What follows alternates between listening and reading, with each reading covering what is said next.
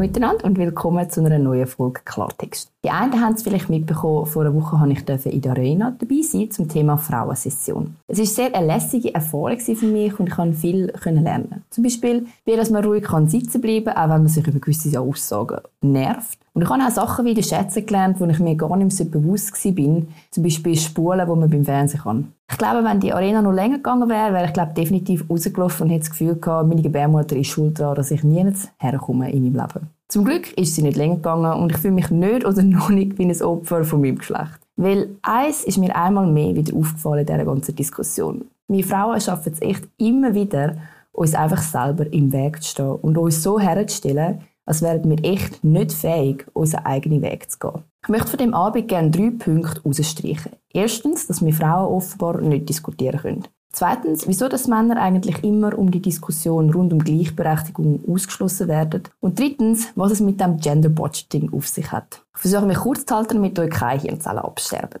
Also erstens, wir Frauen können offenbar nicht diskutieren. Ein schönes Zitat von dem Abend, was sich bei mir eingebrannt hat, ist die Aussage zu der Frauensession dass es im Bundeshaus sonst nicht so divers sei. Sprich, wenn man ein ganzes Geschlecht ausschließt, dann sind wir diverser. Ne? Ich persönlich habe es ein bisschen komisch gefunden. Noch besser habe ich dann die Aussage gefunden, dass wir viel besser hätte können diskutieren Stellen wir uns mal vor, wir haben zwei Tage lang eine freiwillige Session, wo nur Menschen miteinander reden, wo jeder am Schluss seine Idee ausformulieren kann. Wer wundert sich, dass es da keine grossen Diskussionen gibt? Vermutlich niemand. Aber Politik ist sonst auch kein Ponyhof. Gewählte Vertreter müssen Entscheidungen treffen, die weitreichende Folgen haben für die Bevölkerung und für ihr eigenes Weiterkommen. Also ganz im Ernst, logisch geht es dann ein bisschen her dazu und her im normalen Politikbusiness.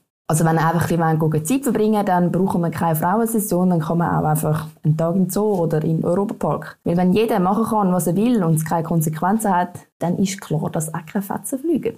Das Gefühl, das einem da einmal mehr vermittelt wird, ist, dass wir Frauen im normalen Business nicht würden klarkommen. Einfach nur, weil es Männer dabei haben.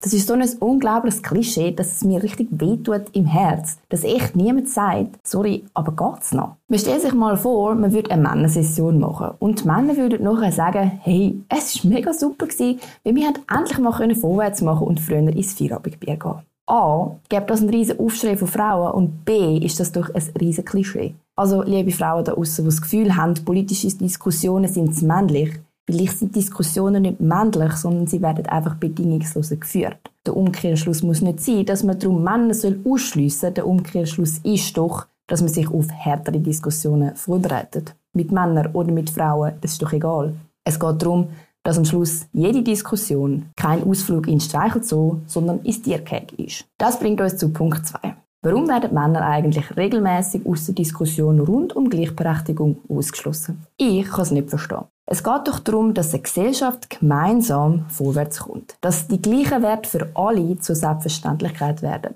Man stelle sich mal vor, in einer Gesellschaft, wo Frauen nichts zu sagen haben und nicht arbeiten dürfen, gibt es eine Frauenquote kann sich ja mal jeder überlegen, wie bescheuert das wäre. Keine Frau muss von ihrem Mann oder von irgendjemandem abhängig sein. Aber hinter jeder Karriere steht am Schluss auch ein unterstützendes Umfeld. Und zu dem gehören nun mal mit großer Sicherheit auch Männer.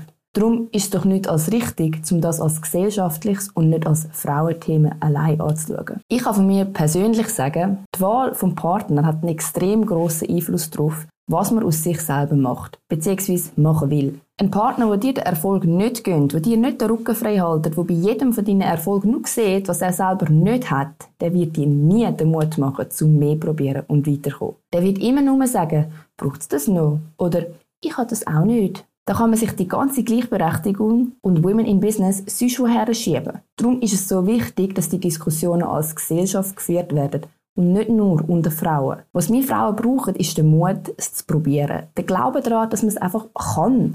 Und dann braucht man einfach auch noch sehr viel Unterstützung, und zwar von seinem ganzen Umfeld. Und für andere auch vom Staat. Womit wir zum dritten Punkt kommen. Gender Budgeting. Ein Begriff, der für mich direkt aus der Feminismushöhle kommen Ein Begriff, der niemand darauf gewartet hat und ich mich eigentlich gerade in dem Moment schon darüber nerve, dass ich ihn überhaupt benutze, weil dann kennen dann noch mehr. Aber naja, man soll ja der Zeit voraus sein. Um was geht's? Grundsätzlich geht es darum, die Ausgaben vom Staatshaushalt so zu planen, dass die Gleichstellung gefördert wird. Sprich, dass so budgetiert wird, dass Männer und Frauen bzw.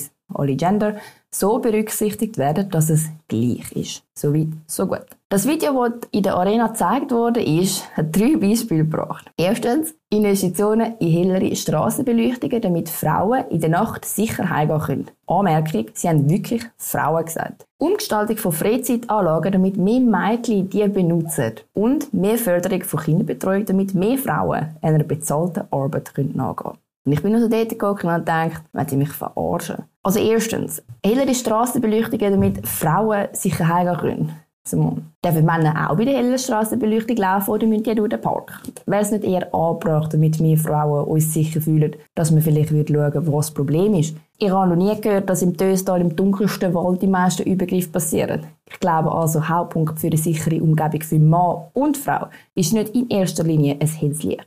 Zweitens, Umgestaltung von Freizeitanlagen. Also das heißt, wir Mädchen sind schwach und hihihi zum normale Freizeitanlagen benutzen. Kann mir mal jemand sagen, was für Freizeitanlagen dann antifeministisch oder nicht gendergerecht wären?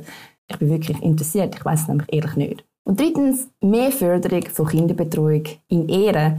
Aber ist wirklich das Problem? Müssen dann mehr Frauen einer Arbeit nachgehen oder muss es nicht für beide Elternteile möglich sein, sich zu besser arrangieren? Weiter sind wir beim Thema, warum schließt man Männer einfach immer generell aus? Die gehören auch dazu, ob man will oder nicht.